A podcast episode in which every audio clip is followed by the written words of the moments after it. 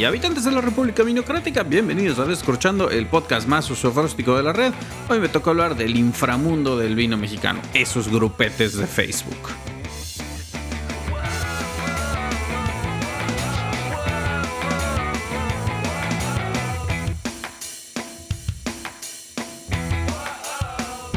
Hablar de vino mexicano es hablar de nuevas formas para poder esparcir la buena nueva de que hay cosas buenas, bonitas, hermosas y preciosas en el vino mexicano, pero también me he topado con un par de cosas que la verdad, habitantes de la República Vinocrática, hacen que a su comandante supremo le hierva la sangre, se le voltee el hígado y casi regurgite ácidos. ¿Por qué?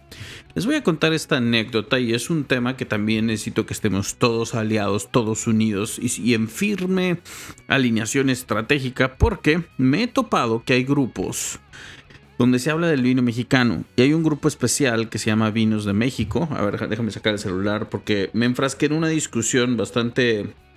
Pues no se llaman, así con ganas de poder... de poder corregir al mundo. Pero hay este, estos grupos de Facebook, se llama Vinos de México precisamente, donde un, una, pues un pelagatos, porque no tiene otro mejor nombre, se osó, osó tirarle hate, popó, caca, osó, hablar mal de un vino y de una manera bastante, bastante eh, nasty, ¿sí? Estoy, se me hace que ya borró el post porque también le puse una soberana chinga. Yo ya, ya ven que les estoy diciendo que me, me, levanté con ganas de, de, corregir el mundo. Hasta Dani Sada me mandó un mensaje diciéndome good luck with that.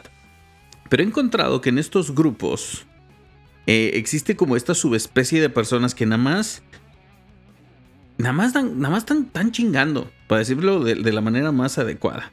Es un grupo de wikivinos y creo que wikivinos está haciendo, eh, no me malentiendan, está haciendo las cosas muy bien, está tratando de promover un espacio donde platiquemos del vino mexicano, eh, donde podemos pues, expresar nuestras ideas y nuestras preferencias. He de aceptar que de repente en estos grupitos, en estos grupetes, yo también he visto al recomiéndenme un vino que sea muy, muy, muy, muy dulce y pues ya saben cómo me pongo. Sin embargo, he matizado gracias a esta pandemia ya borraron el post, fíjate qué cosa tan hermosa. Eh, gracias a esta pandemia yo he matizado un poco mi, pues mi percepción. Ah, le tomé foto. ¿Cómo que no? Eh, yo he matizado un poquito esto de las personas que solo piden vino dulcecito. Pues no tengo un tema, la verdad. Cada quien a sus paladares y a sus cubas. Pero bueno, en este grupo de vinos de México ponen un post de le volví a dar una oportunidad intomable, no hay uno bueno de esta bodega. Y me llama la atención porque es un vino que consistentemente yo he probado, están hablando de un vino de una vinícola eh, muy cercana a mi corazón. Y empezaron a decir una suerte de cosas como esta vinícola no sabe hacer nada, como por qué se la pasan haciendo vino. Y la verdad me enfrasqué en una discusión porque alguien puso, fíjense bien, Alguien puso un, comentario. Eh, ¿Dónde está? ¿Dónde está? ¿Dónde está? Aquí está. Creo que por aquí está. Buenísimo. Hasta que alguien dice la verdad. Y aquí es cuando no podemos estar más equivocados. Si tú, habitante de la República Vinocrática, tiendes a frecuentar el grupete de vinos de México y te encuentras con una, una persona con apellido Y-O-L-I, y no, no voy a terminar de decir el resto, porque ya sabe quién es y ya sabe la soberana chinga que nos pusimos. Y puso hasta que alguien dice la verdad. Y aquí quiero eh, hacer un alto en el camino para decirles, ni yo, Carlos Solares, tengo la última verdad acerca de lo que ustedes deben de tomar. Creo que hemos construido un lazo de confianza en el cual podemos platicar de nuestros gustos, podemos platicar de, de lo que en realidad nos gusta y yo poder guiar su gusto. Por eso el otro día también me emberrinché y les pido una disculpa por el, Pues no fue el rant, pero fue ese desplante que tuve que hacer para decirles, a ver cabrones, aquí nadie se mete conmigo, que no ayuda al vino mexicano. Fue muy bonito recibir muestras de cariño, muestras de afecto, de que gracias a mí y a mi paladar y mi esfuerzo de comunicación hemos, eh, han podido descubrir nuevos vinos mexicanos. Y netamente lo hago por eso. Pero en este caso particular me, encantó porque esta persona dice hasta que alguien dice la verdad. Y yo le respondí de una manera bien interesante diciendo, ahora resulta que son dueñas de la verdad. La chica esta responde, no, yo a eso me dedico. Fíjense bien que siempre hemos compartido en este espacio que el hecho de que seas sommelier o seas tomador no te faculta para pendejear gente. Y eso es lo que más me molesta de estos grupos. El hecho de que tú te sientas con un aire de autoridad no te faculta en pendejear a la demás gente. ¿Por qué? Porque es un asunto bien sencillo. Los gustos pudiéramos no estar de acuerdo, pero sí podemos estar de acuerdo en que hay que promover al vino mexicano. Vamos a ponerlo así de simple y sencillo. Si no nos podemos poner de acuerdo en nada, lo que sí nos podemos poner de acuerdo es que hay que promover el consumo del vino mexicano. Y una vez que llegamos a ese acuerdo, podemos empezar a entender un poquito más que aquí nadie puede mandar, aquí nadie tiene la última palabra. Solo hay aproximaciones, solo hay ideas, hay filosofías, hay formas de verlo. Y a mí se me hace muy interesante que hay gente muy cobarde detrás de los teclados, porque si agarran a un enólogo y lo tienen enfrente, no tienen los tamaños, los pantalones, el valor, los huevos de decir solo es el enólogo enfrente. ¿Por qué? Porque se esconden detrás de un pinche teclado. Porque detrás de un teclado mucha gente es muy valiente. Somos pocos los que nos sentamos aquí, invertimos nuestro tiempo, editamos un podcast y de nuestra viva voz decimos las cosas desde nuestro punto de vista. Y no pretendo de ninguna manera que siempre estemos de acuerdo, habitantes de la República Vinocrática. En esta en el Partido Libre del Vino Mexicano se aceptan todas las corrientes ideologías. La del pinche vino dulcecito, estoy siendo más tolerante, estoy siendo incluyente. Ay, güey, hasta jalea aire. Pero sí veo que hay mucha gente en este, en este ambiente que cree que el vino mexicano está sujeto a patriotismo y que está sujeto a decir que ningún vino mexicano es malo. A ver, nadie Nadie, nadie puede decir que es bueno y que es malo. Nadie tiene la salomónica virtud ni el dedo flamígero, como diría Ángel Guerra, no, ¿cómo se llama? Ángel Verdugo, el dedo flamígero que apunta a decir esto está bueno, esto está mal. Nadie, nadie. Lo que sí puedes hacer es tener tu opinión, empezar a probar y empezar a poder experimentar. Lo que me pasa con estos grupetes de Facebook es que hay esta suerte de infrahumanos que se creen con la capacidad de acusar y apuntar y denostar a las personas por lo que toman. Yo creo que si tú empiezas a tomar un vino de cheto, pues dátelo. ¿Quieres aprender quién recomendar un vino muy dulce? No cuentes con mi con mi recomendación. Y vaya que me está costando decirles esto, pero creo que estos grupos de Facebook dañan más que apoyan a la industria del vino mexicano. Por una cosa bien sencilla, porque esta valentía que ya les comenté detrás del teclado no nos ayuda a nada. Y creo que otro tema que estamos teniendo que empezar a platicar es que si existe tal cosa como patriotismo o idiotismo en el tema del vino mexicano. Y les voy a ser bien, bien sincero. Yo de vez en vez, cuando voy a casa de mis papás, pues sí me copo, una copita de Ghost Pines, algún buen vino, un matarromera. No soy fan de ellos, pero también me los puedo tomar de vez en vez. Me los, me los, los disfruto y los evalúo por la pura eh, convicción, por el puro, por la pura, ¿cómo se llama? Por la pura curiosidad profesional de ver a qué carajo sabe este matarromera que tanto lo maman. Entonces está bien probar, pero mi chamba es promover el consumo del vino mexicano. Entonces, pues yo no lo tomo, ya no lo tomo como desliz. Y, en este tema del patriotismo, yo creo que, pues al revés, el patriotismo debe de estar. Debemos de empezar a promover el consumo, no nada más de, lo, de, de los vinos, sino también de lo hecho en México. Las cervezas, los licores, la raicilla, el bacanora, el sotol, el pulque. Y si, y, si le, y si le sigo, me va a dar sed. Entonces, ¿para qué? miércoles. Yo puedo pistear desde los jueves por orden médica. Pero bueno, el caso es que creo firmemente que no nos debemos dejar de impactar por los comentarios que vemos. Y, vale la pena también que creo que muchos de nosotros a veces pues queremos corregir al universo. Y sí, se vale entrar en una discusión padre. Pues si la otra persona está diciendo es que yo tengo la verdad, pues sabes que probablemente es que no la tenga. Pero bueno, otra cosa que quiero anunciarles es que ya empezó la temporada otoño-invierno y el catálogo soso fróstico de vinos se está poniendo tan sabroso, tan rico, que eh, la semana que viene vamos a empezar con los episodios vamos a hablar de todos los vinos de la nueva línea de Baja Lupano, los que ya tenemos, la nueva línea de Solar Fortune que vienen llegando. Vienen llegando algunas cosas nuevas de literal. Vamos a dedicarle un podcast a cada uno de ellos.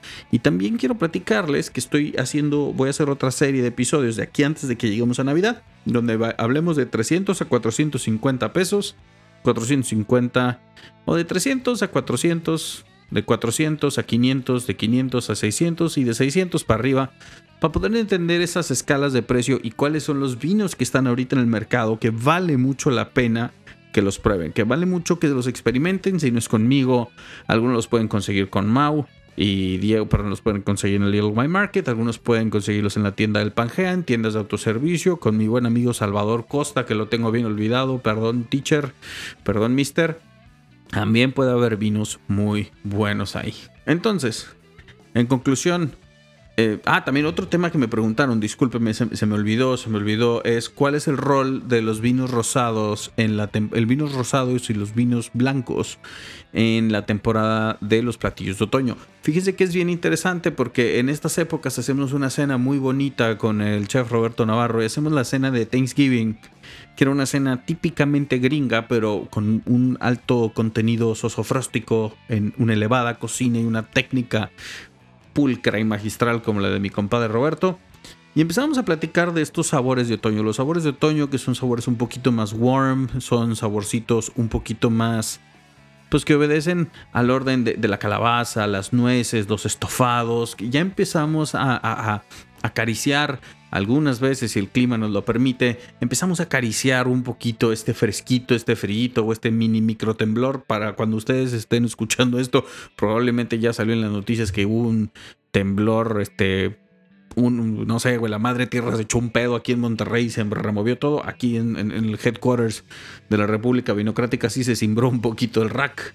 Y aparte también eh, creo que estos sabores de otoño de los que estamos hablando ya nos empiezan también a evocar este confort que buscamos. Más allá de la pandemia y de la situación emocional de cada uno de ustedes, que espero que se encuentren de salud bien y de emocional, que se, que se sientan muy bien, creo que ya empezamos a acariciar estos mac and cheeses, estos estofados, estos braseados, empezamos a pedir un poquito más de ramen o buscamos cosas más calientitas que van a orientar nuestro paladar a buscar algunos vinos blancos más corpulentos, unos tintos con un poquito más de alcohol. Aquí es cuando Vaya Vaya de Solar Fortune y Tolochos hacen de la suya. Son vinos excelentes para esta temporada de otoño-invierno.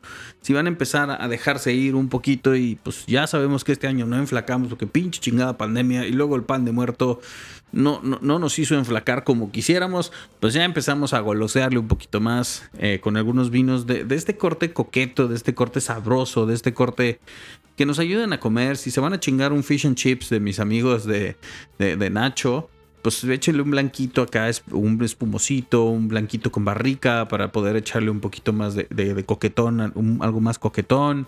También eh, algunas de las cosas nuevas que van a llegar el portafolio Flying Wine Tinto me está gustando mucho porque tiene estos sabores a nuez y busco estos sabores y literal también. Si, estos, si te dijera, perdón, estos dos vinos que, que representan los sabores de otoño e invierno siempre van a ser literal de Danny Lumber, un Cabernet Syrah 60-40, 70-30 va cambiando. Y Flying Wine Tinto de mi compadre Thorsten Shock 2017. Es un Cabernet Monastrell súper, súper rico. Y estos dos vinos son los que empiezan, o a mí me llaman estas, estas notas de otoño. Insisto, estas notas de canela, de clavo, estas notas de tocino, estas notas de, de, nuez, de piloncillo, de, sobre todo de caramelo también que están presentes. Entonces, en este otoño también me preguntaron el rol de los vinos blancos y rosados. Fíjense que este año tomé la decisión de enfocarme solamente en, pocos blancos. Eh, Bajalupano Chardonnay, que se ha vuelto uno de sus vinos preferidos. pero en términos de rosados, sí me gustaría escuchar su opinión, porque creo que hay un par de vinos rosados que vale la pena en el mercado. El, el Rosé de Sinfandel de Don Leo a mí me vuelve loco. Pero para traerles eh, propuestas diferentes, eh, vamos a empezar. Creo que en esta etapa vamos a esperarnos hasta marzo, abril, que ya empiece a ser un poquito más. Bueno, abril hizo frío este año, mayo, eh, para poder ver qué cosas más ricas les podemos traer. Así que, habitantes de la República Democrática, ay, antes de que se me olvide, perdón, ando medio distraído, ando medio oxidado porque hace mucho que no hacía esto con ustedes. Me hicieron la pregunta que cómo se ven las cosas en la industria de, bueno, que si vamos a hacer cenas maridaje, que si vamos a hacer eh, regalos corporativos, todo eso sí está en la mesa. Las cenas maridaje, por obvias razones, no las vamos a hacer. Sabemos que por más que me gustaría ahorita estar en el Pajea con ustedes, destapando pues, una vertical de literal o unos vinos que me mandó el tío Amado, una vertical de plata pura que tengo ahí esperando para ustedes, este año vamos a... Quiero que por favor se guarden ustedes en sus casas, pregunten por qué vinos, eh, prueben los nuevos vinos. Ya después, en otro episodio, vamos a hablar muy, muy, muy detenidamente de los nuevos vinos de Solar Fortune que llegan al portafolio. El portafolio extendido de nuevo de eh, Baja Lupano y también algunas otras cositas que vienen llegando. Y estas cositas que vienen llegando, fíjense bien que he empezado a detectar, no lo había platicado con ustedes, pero me gusta porque eh, los habitantes de la República Vinocrática tienen un estilo de tomar vino bien interesante. Y no lo había querido decir, pero pues ya estamos aquí, vamos a aprovecharlo. Me quedan unos 10, 5 o 6 minutos para seguir platicando con ustedes. Creo que el habitante de la República Vinocrática me gusta mucho porque tiene un perfil arriesgado de tomar vino, le gusta arriesgarse, probar cosas nuevas. Hemos hecho grandes lazos de amistad con algunos de, ustedes y con todos ustedes cuando nos vemos ahí nos echamos un kyo, qué pasó, cómo vas, pariente. Pero me gusta mucho que hemos también logrado, eh, han, logrado cambiar el perfil en, términos de consumo del vino mexicano. Muchos de ustedes empezaron tomando tolochos y me, gusta que siguen tomando tolochos, pero es bien fácil de ahí irlos conduciendo por la senda sosofróstica, moverlos a Flying Wine Tinto, luego darles un poquito más de acidez y frescura con cañada de los encinos, con un vino no con tanta barrica, con, con vaya vaya. Y ahí empezamos a, recorrer el camino más hacia arriba, donde podemos encontrar algunos de los de, vamos a encontrar plata pura, plata 925, perdón, que me lo tienen muy olvidado. No sé por qué me lo tienen tan olvidado. Hay todavía varias botellas del 2018 ahí que andan, las estoy viendo aquí con el rabo del ojo. Si es que no se cae el rack y no vuelve a temblar aquí en este pinche pueblo. Pero veo que en esta etapa del año, en esta etapa final del año, los habitantes de la República Vinocrática sí extrañamos los eventos. Voy a ser muy sincero con ustedes. Yo sí extraño un evento físico. Este, lástima que pues las condiciones nos han dado, insisto. Si por mí ya fuera, ya estaríamos en Pangea echándonos una vertical acá bien sosofróstica. Y también quiero que me ayuden a construir el portafolio de cara al 2021. Si hay algunos vinos que quieren que pruebe, algunos vinos. Ah, hablando de nuevos vinos. Eh, no sé si se acuerdan que hace poquito probamos un tempranillo, es muy mexicano al corte español. Es un, es un tempranillo de Chana, Juan y Perengana. De hecho, es Chana, porque Juan es otro vino y Perengana es otro vino. Eh, Chana viene llegando. Se encontraron unas cajitas más de Chana que están por ahí. Entonces, este tempranillo con barrica súper goloso, muy a la española, también viene en camino.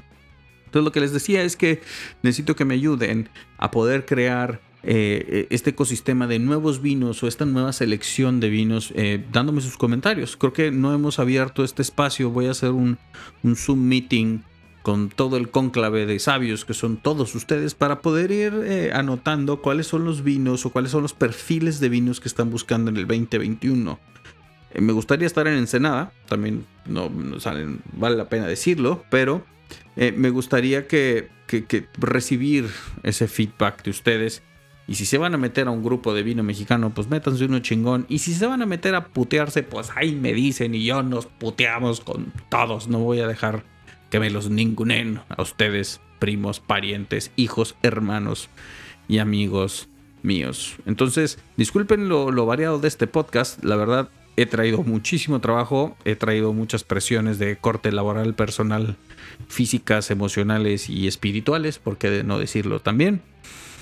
Y esperen pues, estas nuevas emisiones que vamos a hacer. Vamos a hablar de in-depth del nuevo catálogo, de las nuevas vinícolas que están llegando, lo que viene llegando, la colección otoño-invierno sosofróstica y los episodios que vamos a hacer para hablar específicamente de los vinos de cierto precio. ¿Qué me falta probar? Me falta probar Bajalupano Syrah, Bajalupano Malbec, Bajalupano Tempranillo, el Syrah de Solar Fortune, el nuevo Literal un cañada de los encinos que me encontré por ahí 14, 15 que lo vamos a probar, ¿por qué no? Volver a probar Flying Wine Tinto, probar otra vez Juana, no, sí, Chana, perdón, Chana y algunas otras cositas que vienen llegando. Y habitantes de la República Vinocrática, muchas gracias por estos 50 episodios, 51 episodios. Eh, yo creo que iniciar el podcast siempre fue un, sueño mío, más allá de los podcasts que hacía antes en mi vida cuando era más tecnólogo. Eh, hacía podcasts de tecnología, hacía reseñas de celulares y chingadera y media. Pero creo que gracias a este gran esfuerzo o esta gran comunidad que hemos creado, tanto también tengo que agradecer públicamente a Diego de la Peña, a Mau, a Guillermo, a como que no, Humberto Falcón, Dani Sada, todos estos podcasteros que hemos estado en esto, a Eduardo Morali, a Irving Quiroz, a, Daniel Romero, a todos estos chefs de aquí de Monterrey que, han estado, que hemos estado cerca, a los Rivera Río que han estado en este episodio, a todas las personas que han pasado por este micrófono. Creo que en esta, estos primeros 50 episodios me han servido para reflexionar que la República Vinocrática y los afiliados al Partido Libre del Vino Mexicano necesitan escuchar y necesitan una voz. Y esa voz es la mía. Así que habitantes de la República Vinocrática, afiliados al Partido Libre del Vino Mexicano, este fue un episodio más de Descorchando, el podcast más osofróstico de la red. Se despide de ustedes su líder, su amigo, su comandante supremo, Carlos el Sosofróstico, and the Wine Hunter Solares, pidiéndoles por favor, hagamos patria, tomemos vino mexicano y hay que decir, salud.